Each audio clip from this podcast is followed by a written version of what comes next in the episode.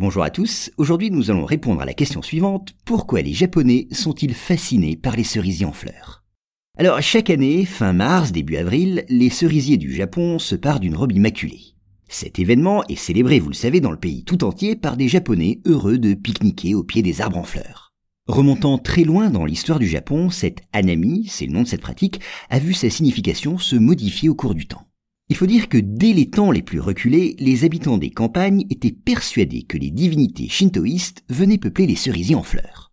Peu à peu, ils prennent donc l'habitude de faire des offrandes à ces dieux. Installés dans la lumière blanche et rose des pétales de cerisier, ils partagent leurs repas avec les divinités et prient pour la prospérité des récoltes. Et puis, au IXe siècle, un empereur s'empare de ce rite. Il convie ses courtisans à célébrer la beauté et le rayonnement de ces arbres en fleurs. Ainsi, naturellement, peu à peu, ils deviennent l'emblème de la dignité impériale et un signe de son éminence. De grandes fêtes et des repas fins sont organisés au pied des arbres, à grand renfort de saké et de mets raffinés.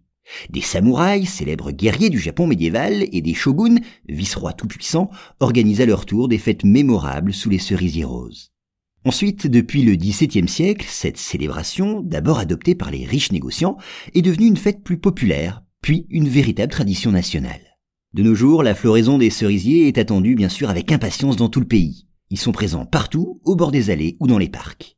Le moment venu, les familles préparent leur repas champêtre et s'installent au pied des arbres, dans la lumière blanche ou rosée qui tombe des pétales épanouis.